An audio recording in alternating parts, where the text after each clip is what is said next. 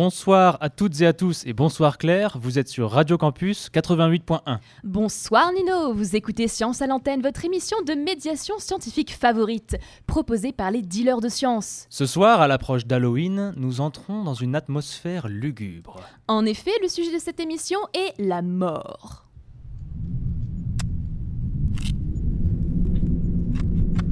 Euh... Nino Qu'est-ce que tu fous? T'inquiète Claire, je gère. Mais tu gères quoi là? Tu m'avais dit qu'on ferait un date aux chandelles, mais tout ce que je vois entre tes mains c'est une pelle et nous à minuit dans un cimetière Et bah quoi, j'ai une chandelle là Déjà, c'est pas une chandelle, c'est une lampe torche pour t'éclairer en train de déterrer. Mais tu déterres quoi d'ailleurs? Ok, ok, j'avoue, j'ai un petit mémoire à, à rendre sur les langues mortes et je trouvais rien sur internet donc je me suis dit que je pouvais directement aller voir à la source. Attends, comment ça à la source? Eh bien, quelle meilleure source que quelqu'un qui parlait une langue morte? Mais je crois que je ne te suis pas. Pourquoi on est dans un cimetière? Mais justement, je viens chercher un gars qui euh, parle euh, au hasard le latin, et je me suis dit que, à part enterrer dans un cimetière, ça court pas les rues. Mais tu sais qu'il y a des gens vivants qui parlent des langues mortes. Et en plus, un mort ça parle pas, Nino. T'inquiète, j'ai dit je gère. Bon, ok, bah écoute, euh, sympa, grosse ambiance en tout cas. En attendant, tu veux pas qu'on mette un peu de musique quand même parce que, bon, de base, je te rappelle qu'on est censé être en date et pour l'instant c'est surtout glauque. Bah attends, je dois avoir une radio dans le sac, vas-y, fouille, fouille. Bonsoir à toutes et à toutes, ici Laure Reporter pour ce journal des actualités scientifiques. L'automne est bien arrivé, et pourtant vous avez sûrement dû remarquer la présence persistante d'insectes, que ce soit les frelons asiatiques et leur bourdonnement, les piqûres incessantes des moustiques tigres ou bien les punaises vertes qui essayent de rentrer dans vos appartements. Quelle en est la cause d'après vous? Tout simplement le réchauffement climatique avec ses hausses de température. Les insectes représentent pas moins de 80% des espèces animales et leur cycle de vie dépend des conditions de leur milieu. Un changement, comme le réchauffement climatique, peut donc entraîner de graves conséquences sur la vie de ces petites bêtes. Le mois de septembre a été le plus chaud jamais mesuré en France, avec des températures de 3,5 degrés Celsius au-dessus de celles habituelles. Un triste constat qui se fait ressentir sur ce mois d'octobre et qui risque de se poursuivre au fil des années à venir. Auparavant, la période d'activité des insectes s'étendait sur la période estivale, allant de mai à septembre. Aujourd'hui, nous risquons de les retrouver jusqu'à fin novembre selon les spécialistes. Le 13 octobre dernier, Hubert Reeves, célèbre astrophysicien et vulgarisateur scientifique français d'origine québécoise, nous a quittés à l'âge de 91 ans. Après sa thèse doctorat obtenue en 1960, il enseigne pendant 4 ans à l'Université de Montréal. Il est également conseiller scientifique pour la NASA à New York en même temps. Il vient ensuite s'installer en France et travaille en tant que directeur de recherche au CNRS français. C'est durant les années 70 que sa carrière en tant que vulgarisateur scientifique débute. En 1981, son livre Patience dans l'azur sur l'astronomie est publié et connaît un franc succès. Reeves va entraîner de nombreuses conférences publiques et participer à des émissions de télévision pour partager ses connaissances en astronomie et les partager au grand public. Touché également par la cause envi environnementale, il milite pour cette dernière à partir des années 2000. Il souhaite faire prendre conscience aux gens de l'impact de l'activité humaine sur l'environnement. Il publie son livre Mal de terre en 2003 et continue de donner des conférences sur ce thème dans les années qui suivent. Il a été, durant les 50 dernières années, une des plus grandes figures de la médiation scientifique et une grande figure d'inspiration pour beaucoup d'étudiants en astrophysique. Le 14 octobre dernier était observable depuis l'Amérique une éclipse solaire annulaire. Ce phénomène particulier se produit lorsque la Lune se trouve entre la Terre et le Soleil sans masquer complètement ce dernier. On observe alors, pendant quelques minutes, un cercle de feu qui ne peut être contemplé qu'avec des lunettes adéquates pour ne pas se brûler la rétine. Un spectacle auquel des milliers d'Américains ont pu profiter, ainsi que la NASA, dans le cadre de sa mission APEP, un sigle pour Atmospheric Perturbation Around the Eclipse Path. Trois lancements de fusées sondes ont été effectués depuis la base militaire de White Sand au Nouveau-Mexique. Une avant l'éclipse, une autre pendant et la dernière après le phénomène. Ces fusées ont collecté de nombreuses données afin d'étudier une des couches de l'atmosphère, l'ionosphère. Elle est située entre 60 et 1000 km et 1000 km d'altitude et possède des propriétés liées à l'éclairement du Soleil. Les scientifiques veulent en savoir plus sur l'impact qu'a une éclipse sur l'ionosphère. Parmi les données collectées, on a les variations de champs électriques et magnétiques, les changements de température et de densité. Les fusées vont être réutilisées lors de la prochaine éclipse solaire totale, visible uniquement en Amérique du Nord le 8 avril 2024. Une autre est attendue le 12 août 2026 en Europe et sera visible en Espagne. Et pour, clore, ce journal des actualités scientifiques, passons à une petite musique. Tout de suite, nous écoutons La mort par Dr Bolivar.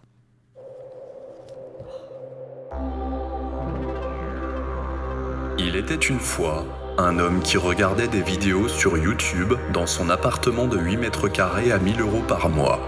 À force de voir des documentaires sur les complots mondiaux et la fin des temps, il avait oublié de dormir et de s'alimenter. Quelqu'un frappa à la porte. Il alla ouvrir. C'était la grande faucheuse. Bonjour, je suis la grande faucheuse. Je viens vous informer que vous venez de décéder. L'homme fut très mécontent de cette nouvelle. Il répondit Je ne veux pas mourir, Pourquoi donc? Car j'ai peur. Mais ne vous en faites pas. En réalité, la mort n'existe pas. Tous les êtres vivants sont immortels. Mais il y a quelques milliers d'années, la surpopulation a commencé à poser des problèmes, car il n'y avait plus assez de place et de nourriture pour tout le monde.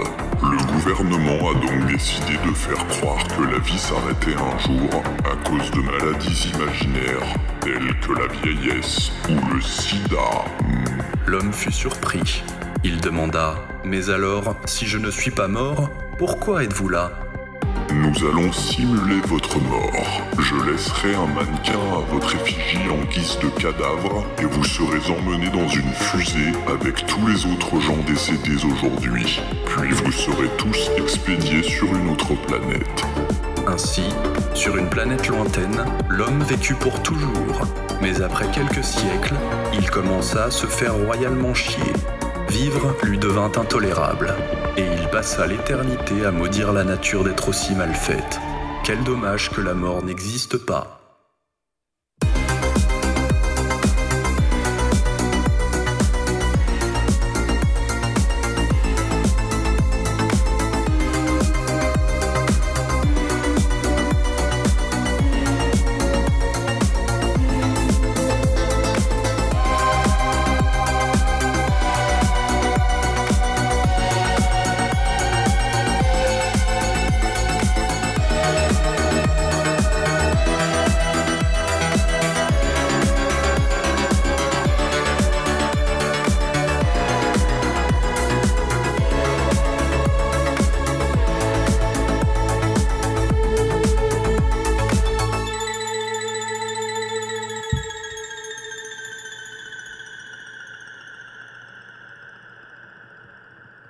Maintenant, place aux horoscopes du jour. Vous êtes plutôt cancer, taureau Et ou... c'est le moment parfait pour éteindre ta radio, Nino. J'ai bien aimé la musique là. Les gens morts sur une autre planète. C'est une fusée qu'il me faut, c'est pas une pelle.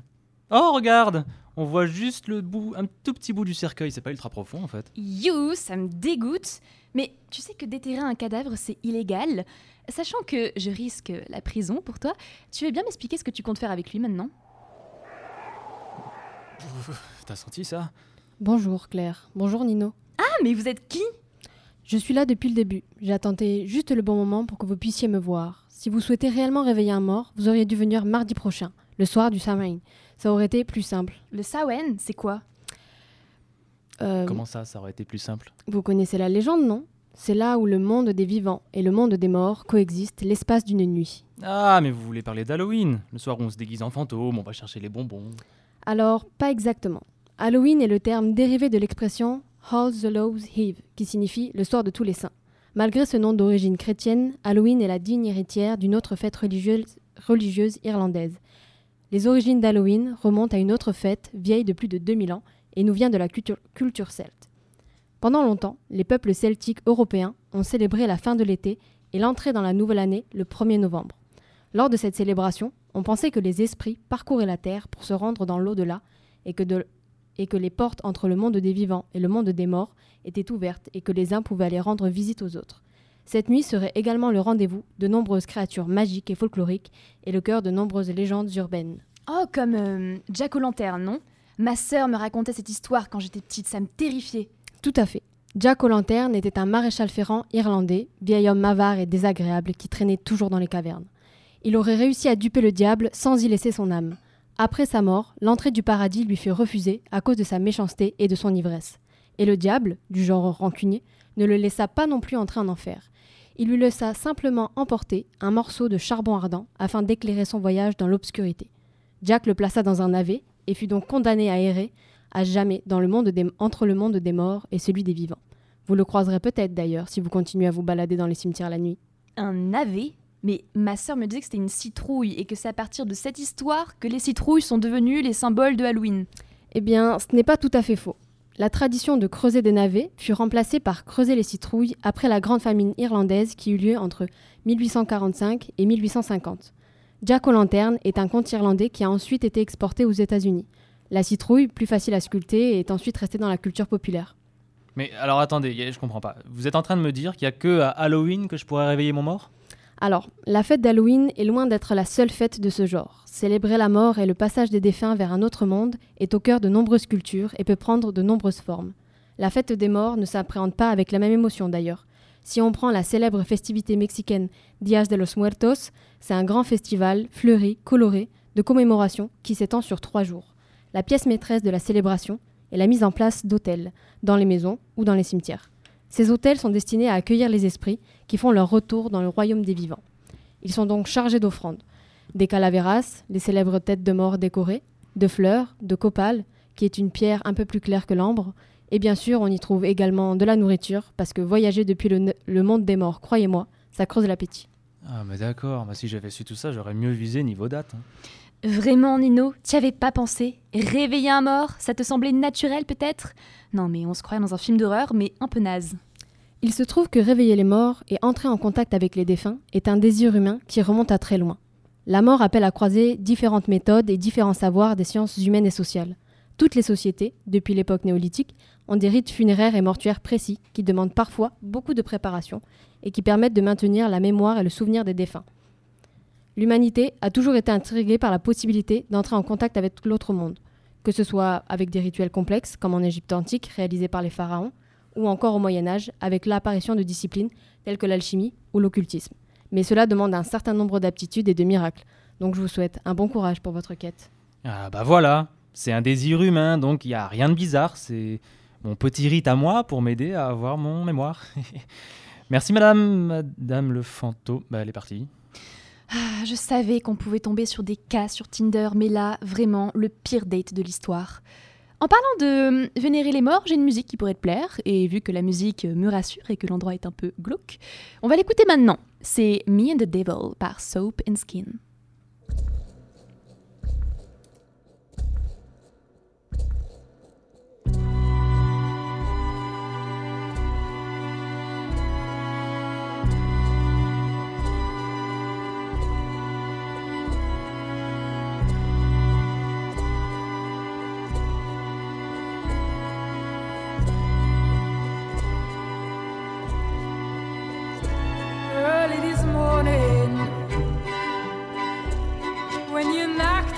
I don't.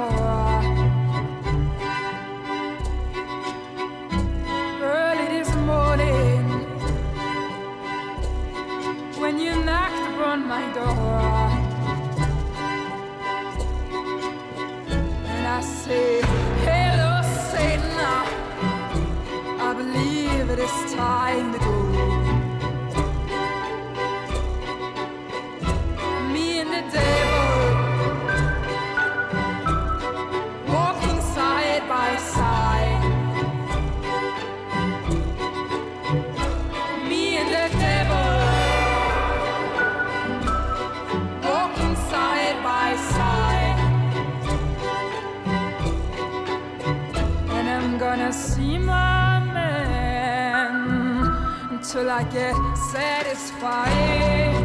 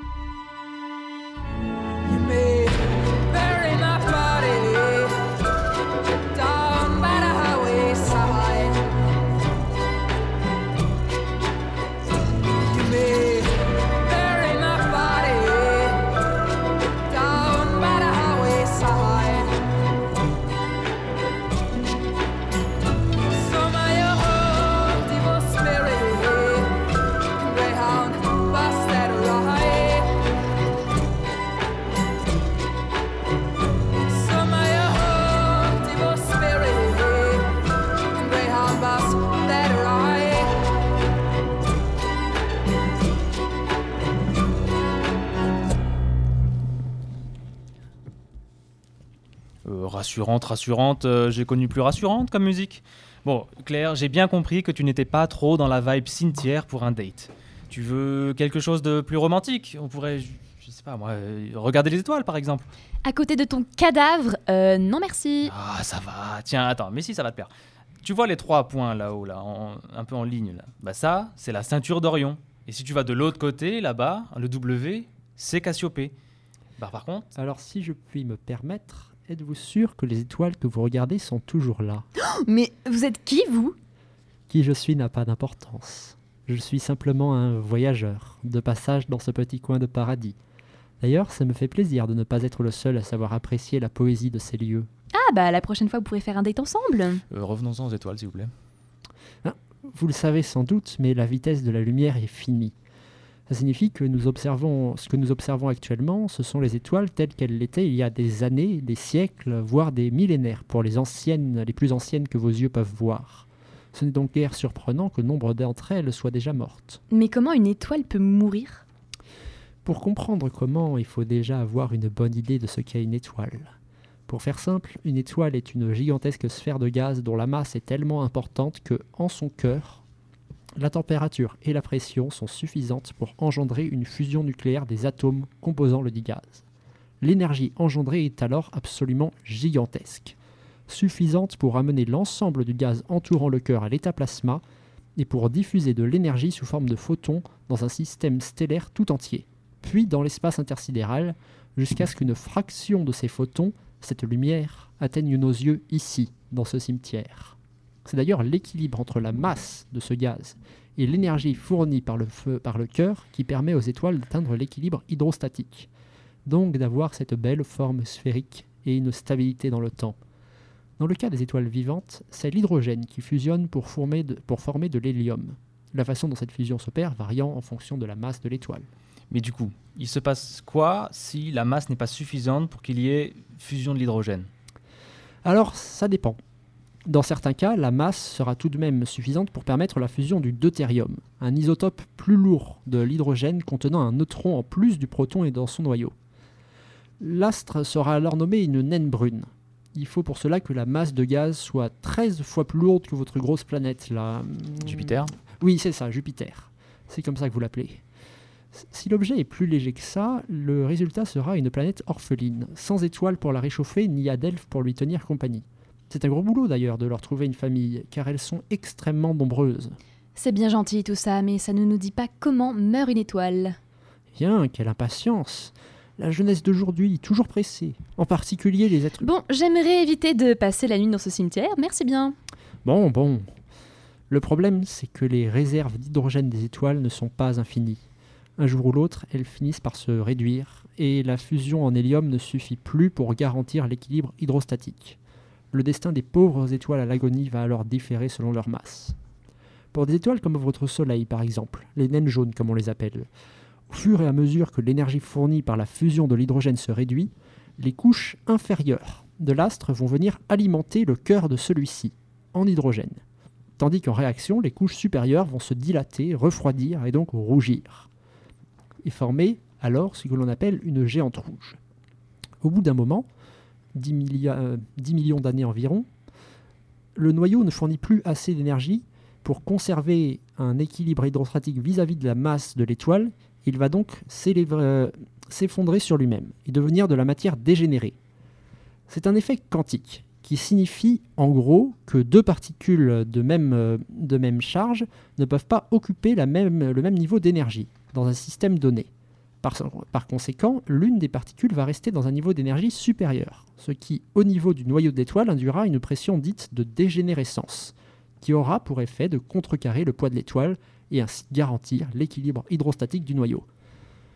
Du, du côté des couches inférieures et supérieures de l'étoile, par contre, hum, disons que dans le cas d'un astre similaire à votre Soleil, l'hydrogène finira par s'épuiser. Aussi, dans les couches les plus proches de noyau, et de la matière dégénérée vient alors bah, grossir celui-ci. Jusqu'à ce que la pression liée au poids de l'étoile ne soit plus suffisante pour permettre la fusion thermonucléaire des couches supérieures. Les couches supérieures de l'étoile vont alors être expulsées par les photons émis par le noyau dégénéré. Ah, mais oui, le cœur dégénéré de l'ancienne étoile devient alors une naine blanche et le gaz expulsé qui l'entoure, une nébuleuse planétaire. Mais bientôt, le gaz se disperse dans la galaxie, tandis que la naine blanche, seule, refroidit lentement, très lentement, jusqu'à ce qu'elle devienne une naine noire, quasiment invisible, qui se dispersera sous forme de rayonnement, un rayonnement micro-ondes, rayonnement infrarouge lointain. Ou bien, si elle est suffisamment lourde, euh, une fusion, picno-nucléaire va démarrer grâce à l'effet tunnel, un autre effet quantique. L'hydrogène restant va alors devenir de l'hélium, l'hélium de l'oxygène, etc., etc. Jusqu'à ce que l'astre devienne ce que nous appelons une étoile de fer. Alors c'est très intéressant tout ça. Mais oh, bien si la naine noire est suffisamment lourde, que la fusion picno-nucléaire consomme trop d'électrons, rendant la pression de dégénérescence insuffisante pour contenir le poids de l'étoile, de l'astre, qui devient alors un désastre, une supernova noire, illuminant brièvement un univers devenu froid et vide. Car aucune étoile n'a ne serait-ce qu'approché le stade de la naine noire en cette époque reculée. D'ailleurs, beaucoup de naines noires n'atteignent jamais le stade de la fusion picno-nucléaire, avec la désintégration des protons. Alors, je veux pas vous interrompre, mais, mais il faut absolument que je déterre mon cadavre, moi. Eh bien, puisque c'est comme ça, j'irai observer les étoiles dans un autre cimetière. Je m'en vais comme un prince du temps.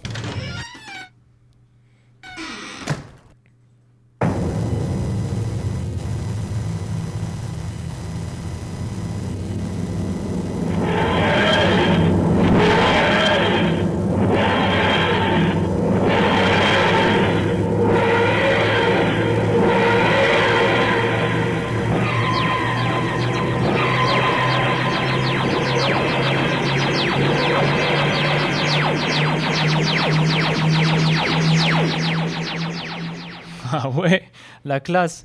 Alors celui lui, il est capable de disparaître comme ça, je suis tout aussi capable de réveiller mon mort, non? Mais je sais pas, moi, on n'aurait pas pu regarder un film au cinéma comme tout le monde, même d'horreur, je t'en aurais pas voulu. Ça me fait penser que dans le dernier film que j'ai regardé, mon personnage préféré est mort. Vous savez, c'est le personnage qui s'appelle. Oh là là là là, pas de spoil, Gabriel, attention. Mais tu sais, tu ne devrais pas être aussi affecté que ça par la mort de ton héros préféré. Car la mort au cinéma, souvent, c'est du grand n'importe quoi. Excusez-moi, vous aussi, vous avez un mémoire à rendre? Euh, non, on se baladait juste. Mais Solène, explique-moi, je t'en prie, ça sera toujours mieux que de supporter la douleur de son départ. Eh bien, faire mourir des personnages à l'écran, ce n'est pas nouveau. Et pourtant, souvent, on trouve de nombreuses incohérences médicales. Prenons par exemple le cas des arrêts cardiaques. Souvent, dans les films ou les séries, des personnes montrent un électrocardiogramme qui permet de détecter les battements du cœur complètement plat. Et là, comme par miracle, le médecin arrive tel un héros et relance le cœur à l'aide d'un défibrillateur. Sauf que dans la vraie vie, ça ne fonctionne pas comme ça.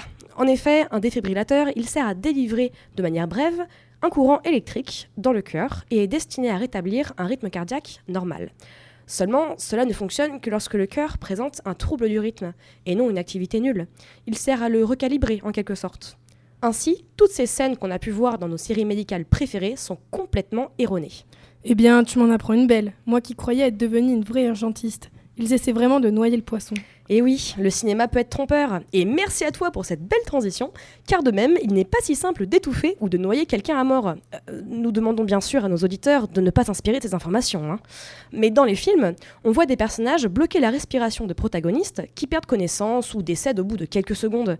Mais cela peut prendre en réalité plusieurs minutes. Une perte de connaissance peut être provoquée en 30 secondes, tandis que le décès, lui, peut arriver en 3 à 4 minutes, du fait de l'absence d'apport d'oxygène au cerveau. On appelle ça l'hypoxie. Dark Vador aurait en effet perdu en charisme si tuer ses subordonnés prenait autant de temps. Néanmoins, il n'est pas inutile de rappeler les gestes de réanimation cardiopulmonaire dans ces cas-là. 30 compressions sur la poitrine, puis 2 respirations en bouche à bouche, avec entre 100 et 120 compressions par minute. Mais là encore, le cinéma nous induit en erreur. Même avec un massage cardiaque réussi, une personne peut mettre jusqu'à 30 minutes avant de se réveiller. Et il est rare de les voir gambader comme si de rien n'était quelques secondes après leur réveil. Mince alors, il me reste toujours mes films d'action alors. Heureusement que dedans, ils survivent toujours aux blessures par balle et savent les soigner vite. Eh bien, détrompe-toi, Gabriel. Les blessures par balle sont parfois bien plus complexes et dangereuses qu'elles n'y paraissent. Qui l'eût cru? Dans certains films de guerre, des protagonistes sont souvent vus se faire retirer des balles qu'ils ont reçues dans des conditions improbables. Mais cela peut être très dangereux, vous vous en doutez. Déjà, une balle reste très rarement en un seul morceau. Elle peut se diviser en plusieurs parties, facilitant les risques d'infection. De plus, la retirer dans des conditions non stériles et sans outils dédiés peut parfois empirer les choses, surtout si le projectile a touché par exemple une artère ou des organes. Donc pas de place au réalisme pour le personnage principal qui se retire une balle de l'épaule avec euh, ses doigts. Cela est malheureusement vraiment irréalisable dans la vraie vie. hein. Mais que croire dans ces cas-là? Mince, la science rend vraiment les films le moins amusants. Et c'est bien pour ça que dans certains cas, ben, on est bien obligé de laisser parler notre imaginaire, en effet. Le cinéma est fait pour ça, après tout. Mais parfois, la science et le 7 art savent s'entendre. Prenons le thème de l'espace, par exemple. Certes, des faux raccords résident dans nos chers films Star Wars ou Avengers. Pas d'air dans l'espace, donc pas de bruit, n'en déplaise à nos batailles spatiales. Néanmoins, contrairement à ce qu'on pourrait croire, il est possible de survivre dans l'espace sans combinaison. Si un astronaute, un Jedi ou un fier gardien de la galaxie devait se trouver dans le vide spatial, quelques complications apparaîtraient bien sûr. Par exemple, le point d'ébullition étant à la fois dépendant de la température mais aussi de la pression ambiante, les fluides corporels se mettraient alors à bouillir. La pression est très faible dans l'espace. Retenir son souffle serait également une mauvaise idée. Le vide spatial, provoquant une expansion de l'oxygène, pourrait en effet endommager les poumons. La NASA estime ainsi qu'un individu pourrait survivre jusqu'à 90 secondes dans l'espace. Certes, le manque d'oxygène risque de compliquer les choses, mais tout n'est pas perdu pour nos héros qui ont la mauvaise idée de ne pas sortir couverts. Eh bien, merci Solène, tout ça était très intéressant, mais je t'avoue que ça ne m'a pas beaucoup consolée. Mais dis-moi, Gabriel, euh, je je suis curieuse, tu, tu peux me dire tout bas quel personnage de ton film est mort pour le mettre dans, dans un, dans un état pareil? Un personnage très développé, un film oscarisé? Non, pire que ça, c'est Mufasa. Il est mort si soudainement, c'est terrible. Pauvre petit Simba, il était si triste. Eh bien, en effet, la mort dans le cinéma, c'est quelque chose, dis-moi. Bah tu vois Claire, on est mieux ici qu'à regarder un film, non? Je ne vois pas comment tu en arrives à cette euh, conclusion, Nino.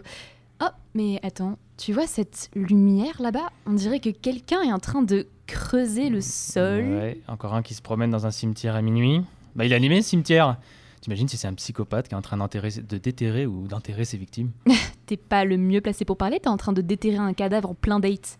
Mais vas-y, on va voir. Attends, pendant qu'on marche, ça me fait penser que c'est à moi de te faire écouter une musique. Donc on va écouter Bury a Friend par Billie Eilish. Billy.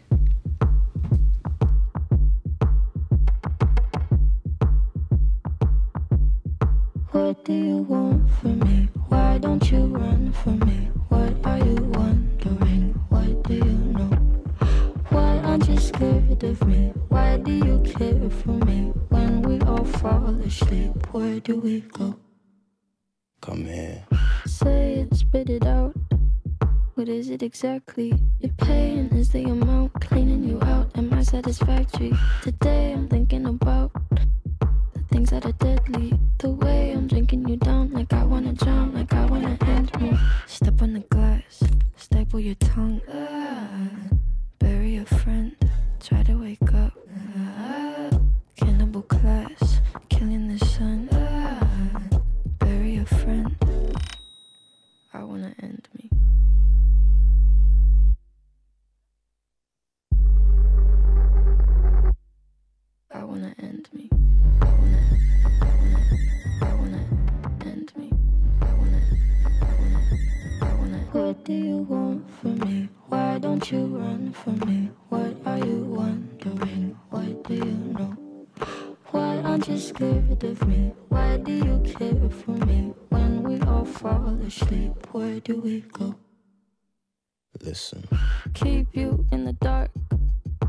Had you expected? Me to make you my art and make you a star and get you connected. I'll meet you in the park. I'll be calm and collected. But we knew right from the start that you'd fall apart cause I'm too expensive. Would be something that shouldn't be said out loud. Honestly, I thought that I would be dead by now. Calling security, keeping my head held down. Bury the hatchet or bury your friend right now. Sell my soul. Cause I can't say no, no, I can't say no. Then my limbs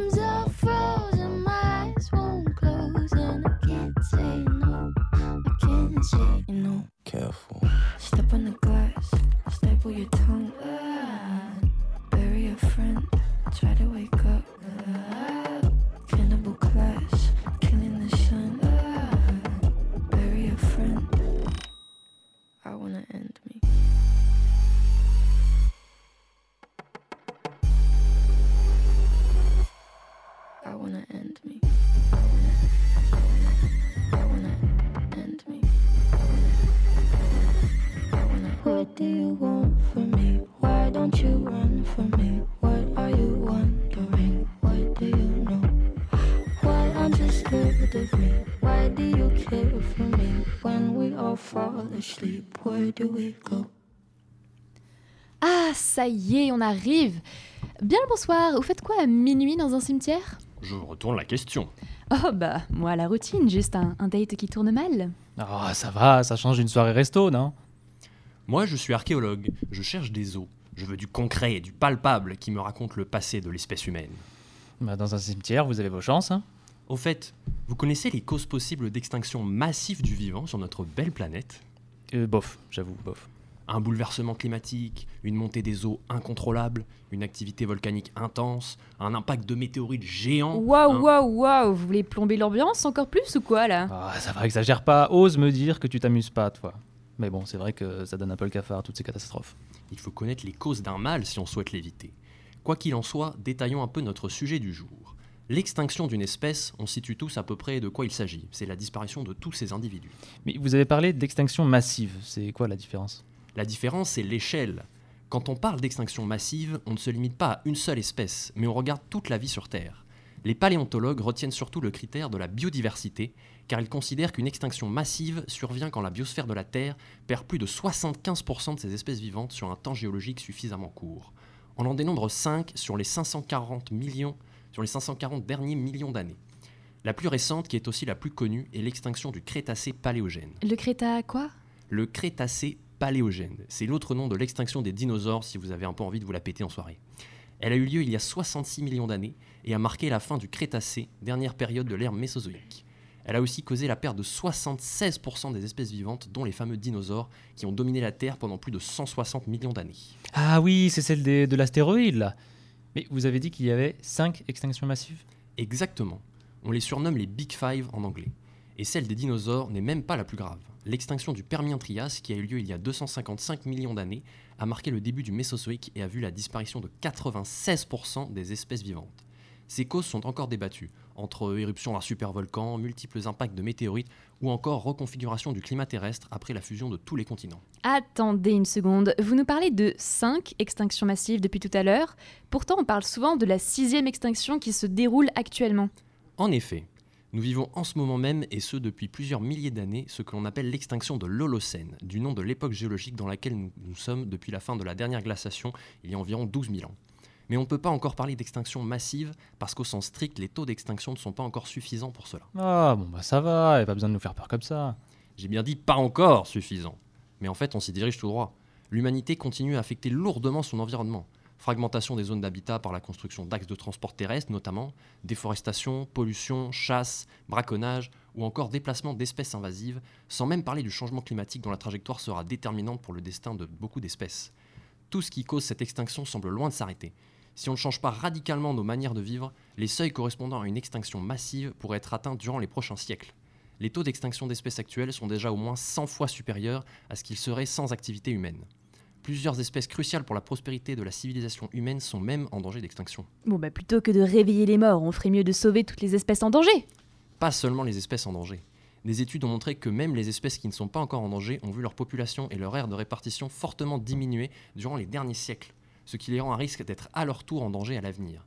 Autrement dit, il ne faut pas nous contenter d'un seuil qui définit si une espèce risque de s'éteindre ou non, mais agir en amont en se préoccupant de tout le vivant, pour sauver tout ce qui peut encore l'être, et nous avec.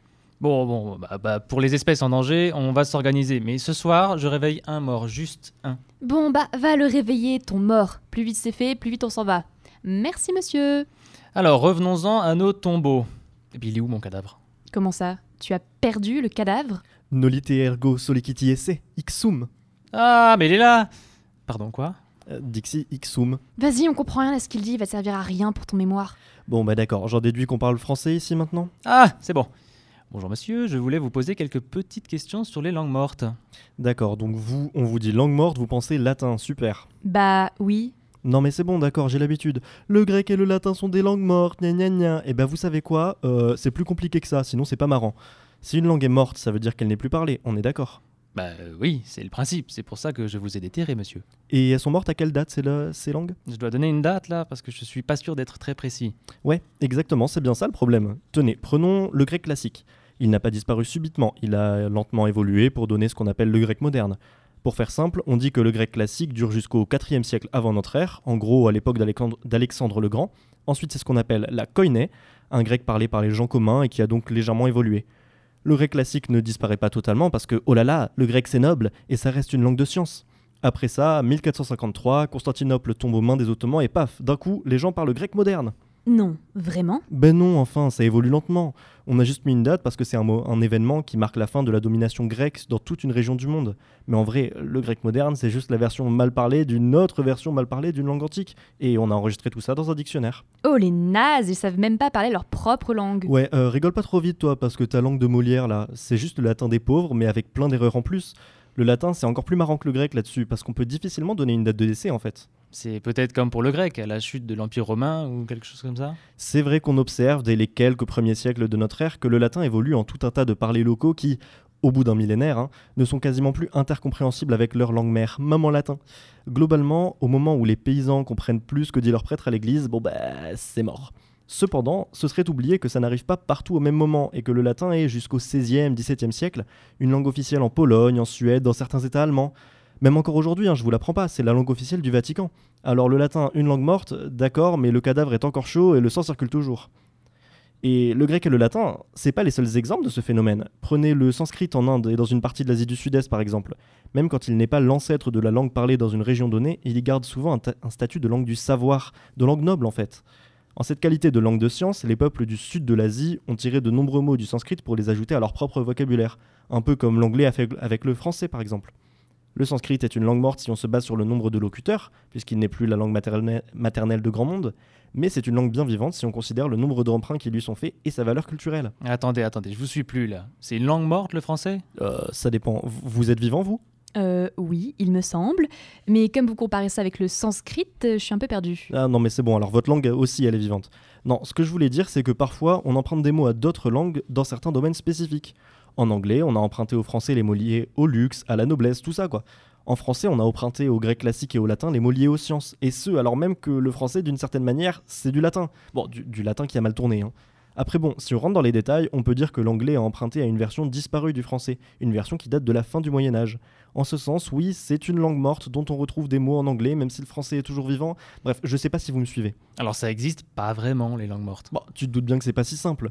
Toutes les langues n'ont pas de descendance ou n'obtiennent pas le même statut que le grec, le latin et le sanskrit, donc elles arrêtent d'être parlées à un moment. Parfois, elles sont aussi ramenées à la vie. C'est le cas du cornique, une langue proche du breton parlée dans le sud-ouest de l'Angleterre. Enfin, qui y était parlée, puis a disparu au 19e siècle et a depuis été ressuscité, si bien qu'il y a maintenant des locuteurs natifs de cette langue. Difficile de dire si le cornique est réellement mort dans ce cas. Ah ouais, mais je pensais que ça allait être plus simple, euh, l'écriture de mon mémoire là. Je vais peut-être changer de thème moi. Bon, bah voilà, on va peut-être laisser le monsieur tranquille maintenant, Nino? Oh bah euh, moi pendant que j'y suis, euh, j'ai une petite course à faire et après je retourne dans mon tombeau. hein. C'est ça, voilà. Et bonne soirée, hein Bah tu vois Claire, on n'est pas venu pour rien. Ouais, bon, j'avais pas signé pour ça à la base. Et qu'est-ce qu'on pourrait faire pour essayer de rattraper un peu ce date? Me permettre, l'Université de Bordeaux propose demain, jeudi 26 octobre, une table ronde sur la décarbonation des mobilités en se concentrant sur l'impact social et les enjeux technologiques. Vous pourrez suivre diverses interventions sur ce sujet à l'amphi Asselin sur le campus de Montesquieu. Attention, l'inscription pour y participer est obligatoire. Le formulaire est disponible sur le site de l'Université de Bordeaux. Vous préférez fêter Halloween avant l'heure? La Cité du Vin vous propose sa soirée spéciale Afterwork demain soir à 18h30 et à 20h30. Vous pourrez profiter pendant une heure d'une dégustation à l'aveugle ainsi que de participer à un quiz en équipe. N'oubliez pas de venir déguiser en la créature ou personnage de votre choix. Retrouvez le reste des informations sur le site de la Cité du Vin. Retrouvez le prochain apéro recherche le mardi 7 novembre après cette petite semaine de vacances. Le thème sera sur les médiations culturelles amateurs du jeu vidéo ancien et sera animé par Boris Urbas. Autour d'une petite collation, venez échanger et discuter à la bibliothèque Rigoberta Menchou à partir de 17h30 jusqu'à 19h. L'entrée y est libre, plus d'informations sont à trouver sur le site de l'Université de Bordeaux-Montaigne. La revue Essai, espace de publication de l'école doctorale Montaigne Humanité, fête ses 10 ans ce vendredi 27 octobre de 8h30 à 18h. Retrouvez quatre tables rondes avec des thèmes divers et variés, la parole du comité de rédaction, fonder une revue, récit d'outre-thèse et pratique de l'interdisciplinarité, avec de multiples intervenants. Profitez ensuite de la soirée musicale jusqu'à 22h ainsi qu'à l'annonce des lauréats au concours d'écriture. Eh ben merci. C'est à cause d'Halloween que autant de gens se baladent dans un cimetière la nuit? Oh je sais. Si, la prochaine fois, je te promets les catacombes d'une ville. Et moi, je te promets que c'était notre dernier date. Ou alors, le prochain, tu m'emmènes sur la Lune. Eh bien, tu ne crois pas si bien dire. La prochaine émission Science à l'antenne portera sur la Lune. C'est effectivement la fin de notre émission. Merci de nous avoir écoutés. On se retrouve dans deux semaines et d'ici là, passez une bonne soirée. Bonne soirée.